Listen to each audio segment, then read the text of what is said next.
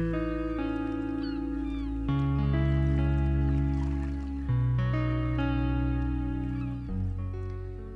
toi, comment es-tu devenu enseignant référent avec Frédéric Moreau?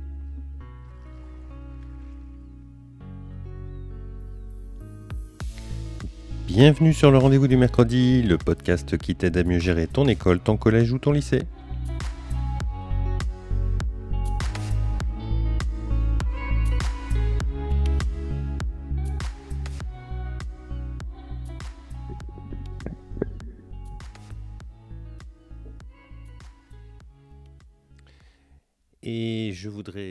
De cet épisode euh, pour, euh, qui, va sortir le 1er février pour saluer toutes les femmes, car le 1er février, cela fera 57 ans que les femmes sont devenues les égales juridiquement des hommes. Bon, rien à voir avec le sujet du jour. En plus, je vais interviewer un homme. Je vais donc demander à Frédéric, avec qui on a une longue histoire, puisqu'on a, on a démarré nos études d'enseignants ensemble. Donc je vais lui demander quelles sont les relations entre le chef d'établissement et l'enseignant référent. Et il a une particularité, c'est qu'il a été chef d'établissement, donc il est devenu par la suite enseignant référent. Et il va pouvoir donc nous apporter ce double regard. Bonjour Frédéric, comment vas-tu? Bonjour François, bah, écoute, je vais très bien et merci euh, pour euh, cette invitation. J'avoue que j'ai un peu sauté sur l'occasion euh, quand j'ai fait toute une série d'épisodes sur euh, un petit peu sur les, structures qui, d'handicap, etc. Je me suis dit, mais, mais oui, mais c'est bien sûr. Donc, tu as un parcours euh, un peu particulier. Est-ce que tu peux nous en parler? Alors, tu veux que je remonte à quand? Parce que mon parcours, parcours particulier est, particulier depuis longtemps. c'est l'homme aux mille vies. On va démarrer peut-être au moment où tu es après ton être devenu enseignant. Voilà, donc effectivement, j'ai été euh, enseignant, enseignant euh, sur euh, l'école Saint-Paul-Bourdon-Blanc à Orléans pendant 12 ans, 12 ans en tant qu'enseignant en, CM2. le poste de chef d'établissement, donc c'est libéré après effectivement différents entretiens. Donc j'ai été retenu sur, sur ce poste. Donc c'était en 2010.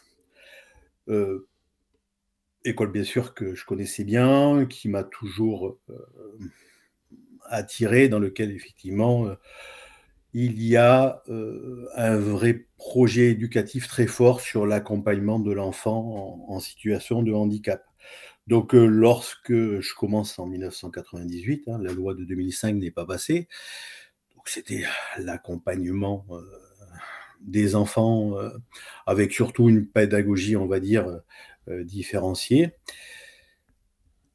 2005, euh, la loi, mais c'est vrai que le temps que tout se, tout se mette en place, on va dire que j'ai dû avoir, je crois, mais ma première, puisque c'était une, dame à l'époque, ça s'appelait bien sûr AVS, en 2007, je crois, 2007-2008. Hmm, Donc, euh, concrètement, euh, j'ai poursuivi ce projet en tant qu'enseignant. Et puis après, ben, euh, dans l'une des missions, sur ma lettre de mission, c'était de, poursuivre ce projet éducatif, ce que j'ai fait en tant qu'enseignant, chef d'établissement pendant, pendant 12 ans on va dire que du, de ce fait, euh, il y avait un certain nombre d'équipes de suivi, équipes éducatives bien sûr, et euh, ces différents mots ne m'étaient pas euh, étrangers.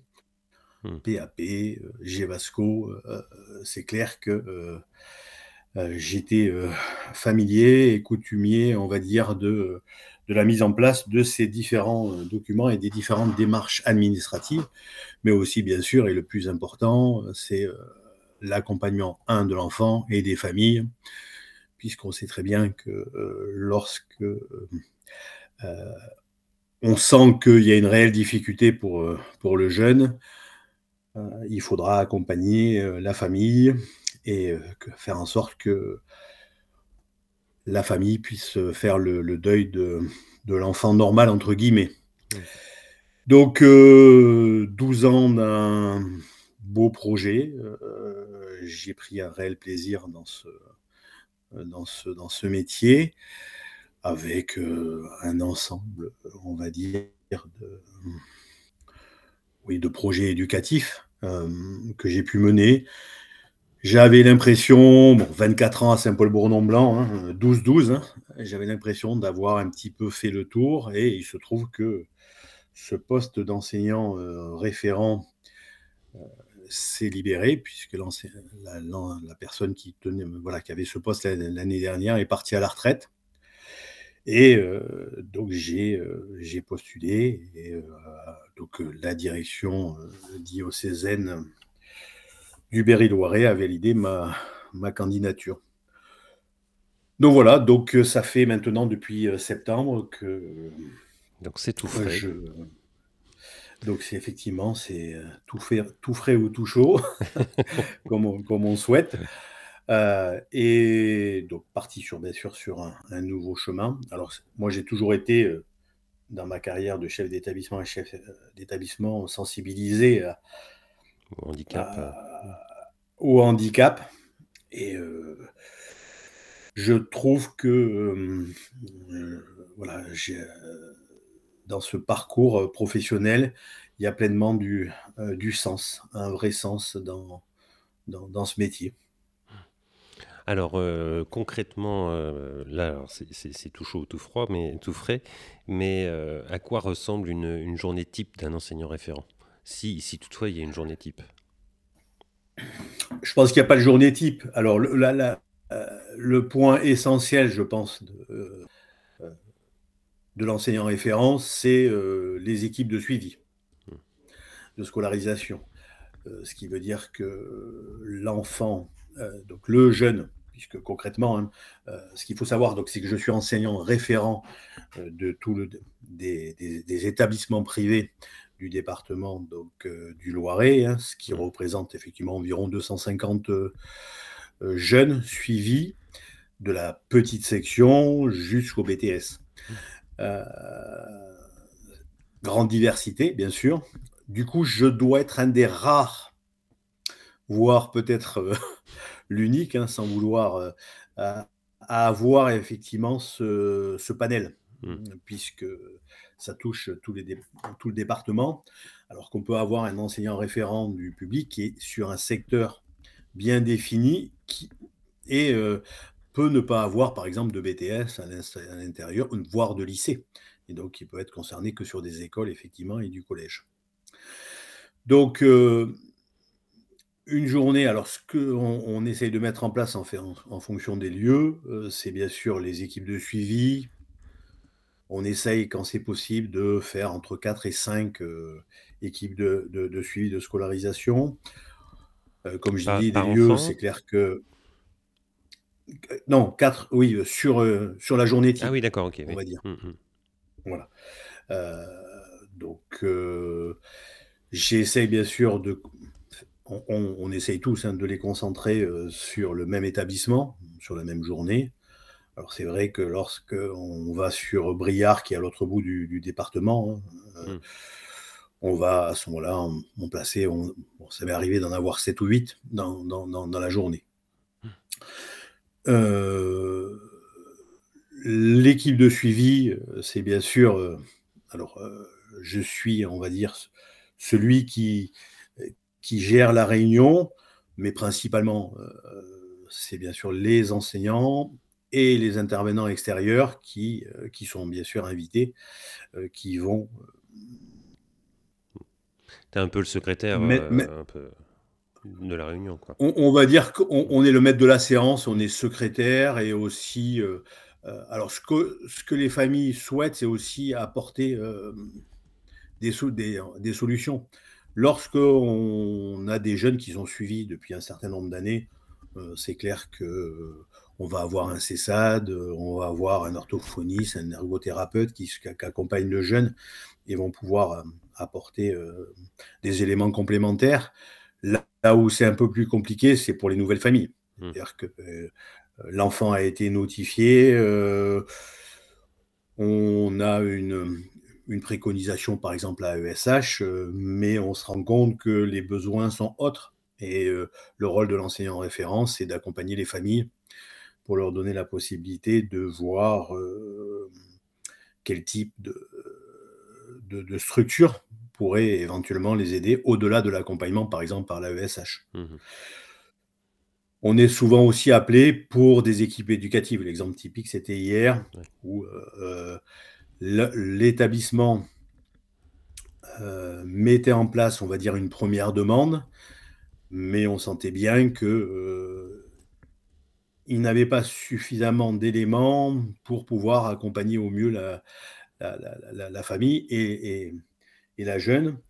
Et euh, ça a été effectivement le rôle de l'enseignant référent dans ce cadre, dans ce cadre-là. Mmh Donc, euh, je dirais que ça va au-delà effectivement du rôle du, du, du, du secrétaire. Et puis après, c'est l'accompagnement. Euh, je pense que c'est le médiateur. Le médiateur. Parce qu'on peut avoir dans des situations euh, euh, des points de vue différents entre l'équipe pédagogique, bien sûr, et la famille, qui peut ne pas accepter la décision. On va retrouver cela dans la méconnaissance parfois de la famille euh, sur, par exemple, les structures euh, que sont euh, l'ULIS ou l'IME. dès qu'on va utiliser ces mots, ça va être bien sûr une très forte inquiétude au niveau, au niveau des familles, parce que on sent que la famille, à ce moment-là, se dit que le jeune ne sera plus scolarisé dans un système de scolarisation classique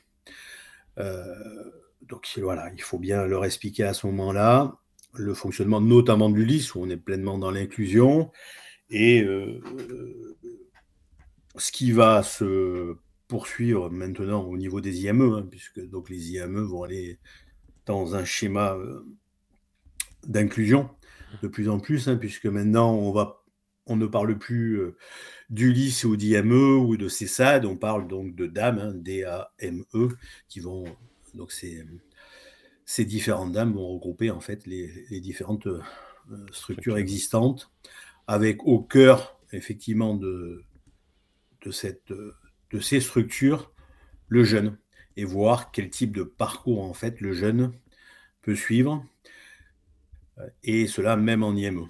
Mmh ok alors, dans ta journée, je pense qu'il y a aussi les réunions, mais il y a aussi les comptes rendus à faire. Enfin, c'est ce que je m'imagine. Est-ce que tu participes euh, à, d'autres réunions euh, euh, qui, justement, poursuivent les dossiers ou des choses comme ça? Alors, on a, donc, oui, comme tu dis, prenons l'exemple. Alors, si c'est sur Orléans, c'est vrai que j'ai la, on va dire, la chance d'habiter sur Orléans et on va dire que la majorité des dossiers sont sur Orléans. On va avoir entre 3 et 4 euh, équipes de suivi. Je vais rentrer.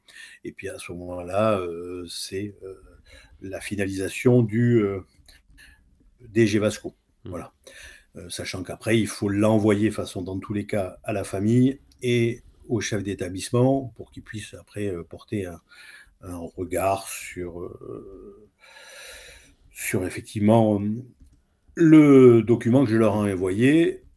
Et c'est pour cela que je dis bien à l'ensemble des, chefs d'établissement et aux équipes de préparer au mieux ce document, qui est, qui est l'élément principal de euh, l'accompagnement de l'enfant en situation de handicap. Après, au niveau des différentes réunions, on a différentes réunions avec euh, euh, les autres enseignants référents menée par euh, l'inspectrice de circonscription ASH, euh, euh, qui est Madame Coton pour le, Loiret. Et puis après, on là, on va rentrer dans ce qu'on appelle des équipes pluridisciplinaires, où justement on, est dans le suivi des différents dossiers et quel est le point de vue de chaque référent par rapport à ces dossiers. Est-ce qu'il y a un rôle aussi de conseil euh, aux enseignants ou pas? Alors, je pense que c'est ce qui a attendu. C'est fait au cours d'une de l'équipe de d'une équipe de suivi. mais c'est vrai qu'une équipe de suivi, c'est très rapide. Hein. Mm. Concrètement, euh, c'est maximum une heure. Hein. Euh, on peut leur apporter, oui, des, solutions.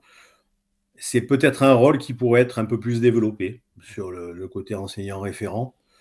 Euh, notamment, je dirais qu'on a des périodes un peu plus souples qui, sont, qui vont être voilà, septembre. Hein puisque septembre, on va être sur toute la préparation justement des, euh, des dates, de définir la, planification des équipes de suivi. Euh, donc ça, voilà, et lancer les, invitations aux familles. On va concrètement commencer les ESS à partir de mi-octobre, à part urgence. Euh, mi-octobre, pourquoi? Parce que là, ça, cela va concerner toutes les équipes en relation avec euh, les procédures d'aménagement. Donc les jeunes qui sont en troisième pour le brevet euh, et les jeunes qui sont en mmh. première ou en terminale, voire en BDS.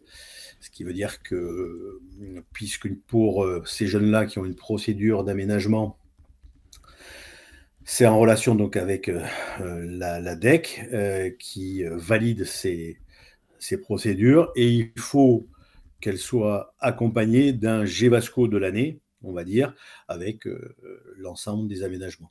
Mmh Et puis après, euh, on va être, euh, oui, jusqu'aux vacances de printemps, sur une moyenne de 4, 4, 4, on va dire ESS par jour. Hein. Je dis une moyenne, hein, puisqu'on mmh. peut en avoir 3 et parfois 7 en fonction des lieux.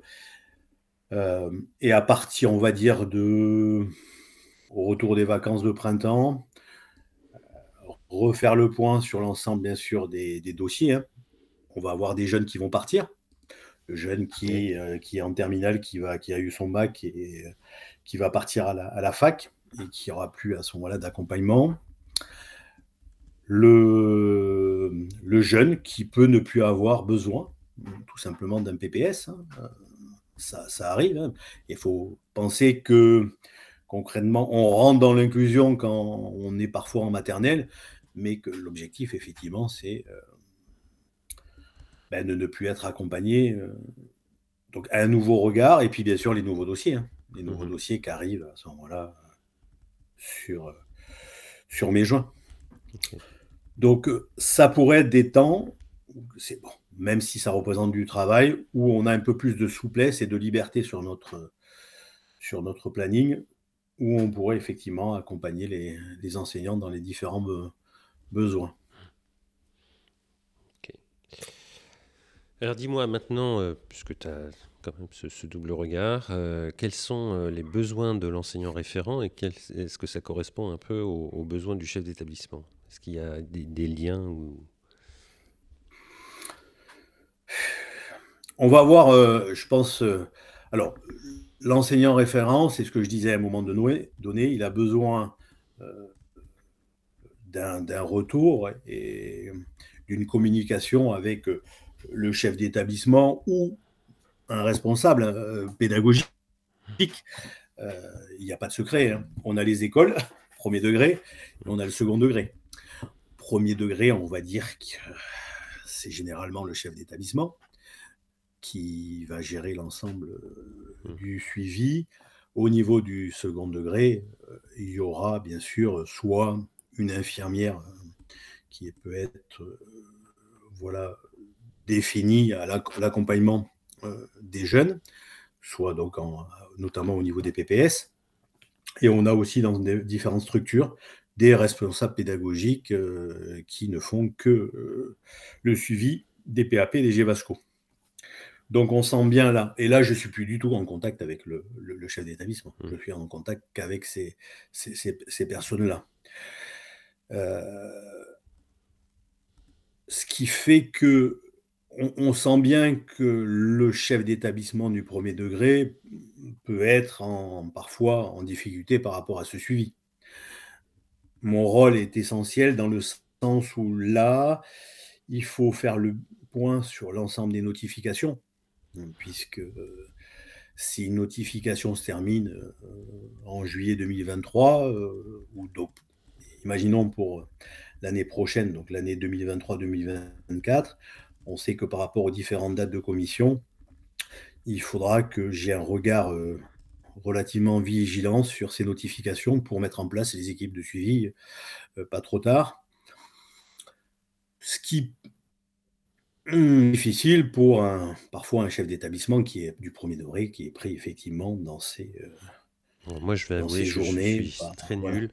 Pourtant, je suis déchargé, mais j'avoue que quand je, j'inscris, par exemple, j'ai inscrit dernièrement un élève en cours d'année en, qui avait un Gevasco qui était en cours, euh, donc qui avait été déposé, donc, euh, et j'ai pas pensé à le dire à, mon enseignante référente, qui elle a découvert que euh, quand elle a eu la notification qu'il était dans mon établissement. Enfin bon, et c'est vrai que c'est hyper important. Et donc, je l'avoue comme ça. J'espère que je vais être plus attentif à ça.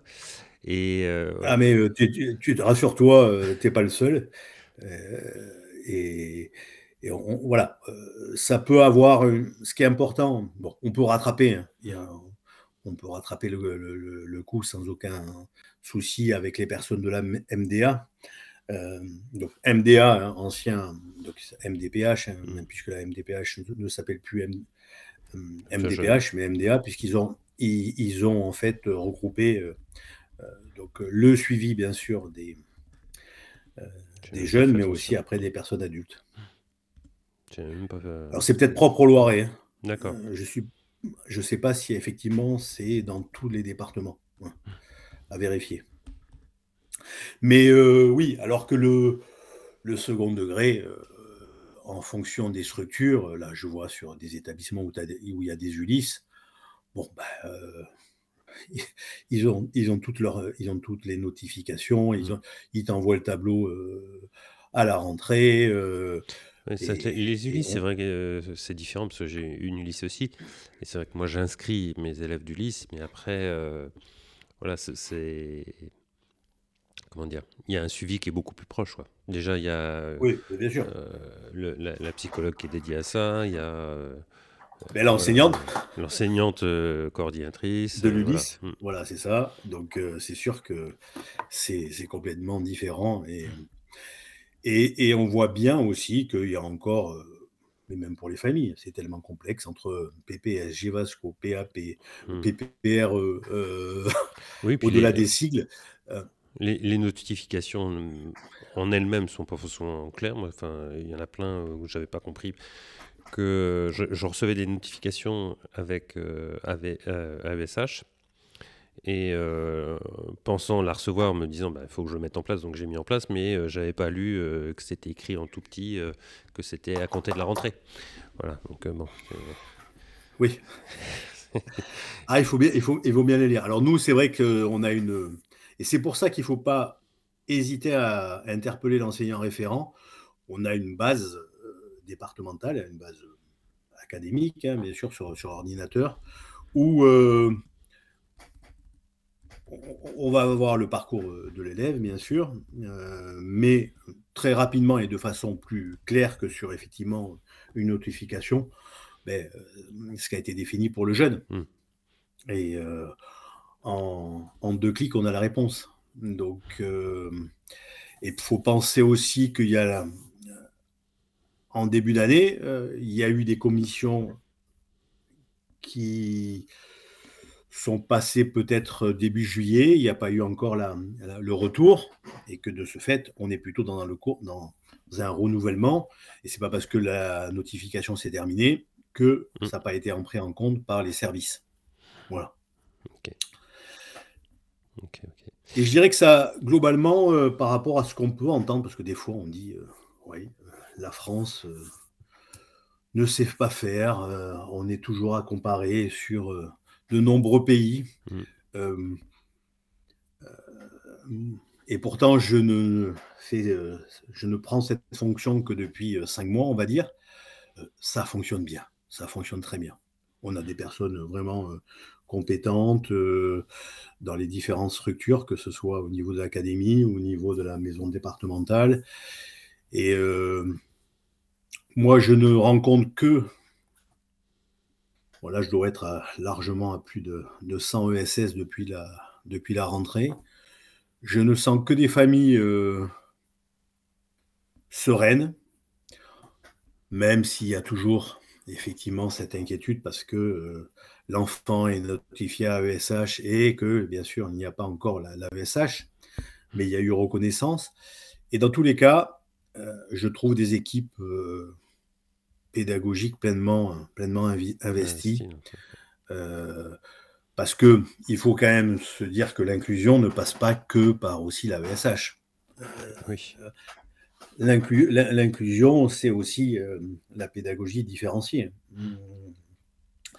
Donc, euh, il, faut, il faut euh, se dire que oui, on peut avoir un, enfant qui a, besoin d'accompagnement, mais s'il n'y a pas de notification, parce que on peut faire un dossier et ne pas que le dossier ne soit pas validé, et eh bien que oui, on fasse de la différenciation, que euh, qu'on travaille euh, dans, le cadre d'un cycle hein, mmh. entre enseignants. Donc il y, a, différentes solutions qui peuvent être effectivement proposées. L'école inclusive ne passe pas que par effectivement la, mise en place de l'AESH.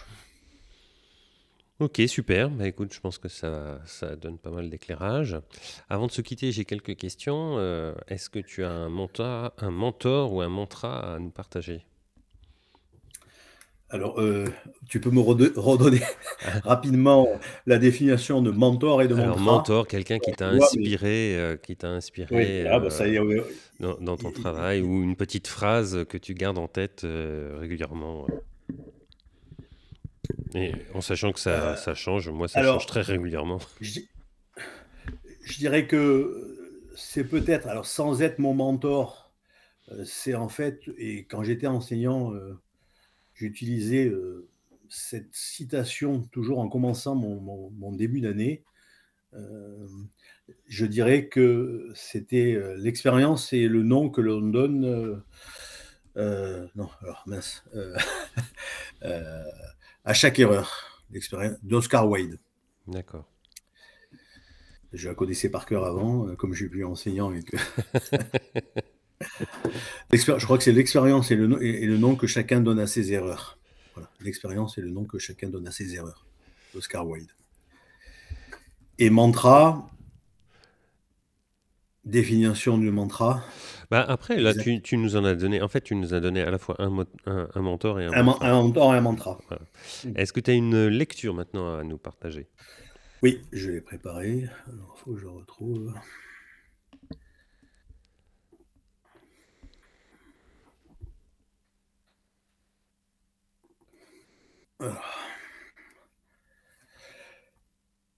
La broderie.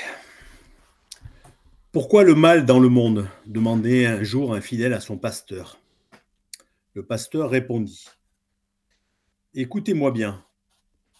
Imaginons une mère en train de broder. Son petit enfant, assis sur un tabouret bas, la regarde travailler. Mais par-dessous, à l'envers, il voit les nœuds de la broderie, l'enchevêtrement des fils. Et il dit Maman, qu'est-ce que tu fais? Ton travail est tout embrouillé. Alors sa mère abaisse le tissu et lui montre le bon côté de la broderie. Chaque couleur est à sa place et la variété des fils se fond dans l'harmonie du dessin. Il en est ainsi pour nous qui voyons l'envers de la broderie. Nous sommes assis sur le petit tabouret. Nous aussi pensons à regarder les choses d'un point de vue différent pour pouvoir comment comprendre l'œuvre parfaite de Dieu avec ses yeux. Voilà. Et c'est de qui? C'est. Euh, J'ai pas le nom. T'as pas le nom. l'œuvre de Niel, la part du diable, peut-être Bon, je chercherai. Très bien, bah, merci oui, tu beaucoup. Tapes la broderie, je pense qu'effectivement, tu devrais pouvoir trouver sans aucun souci. Eh ben, merci beaucoup, Frédéric, et je te souhaite une, une bonne journée.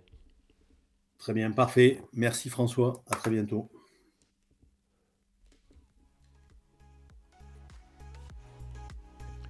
Un grand merci pour ton écoute. Je suis François Jourdain et chef d'établissement d'une école et formateur.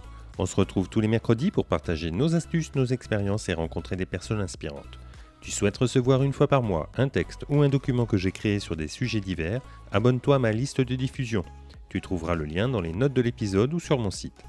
Je te dis à très bientôt sur le rendez-vous du mercredi, le podcast des chefs d'établissement, parce que gérer une école c'est bien, mais partager c'est mieux et ça rend heureux.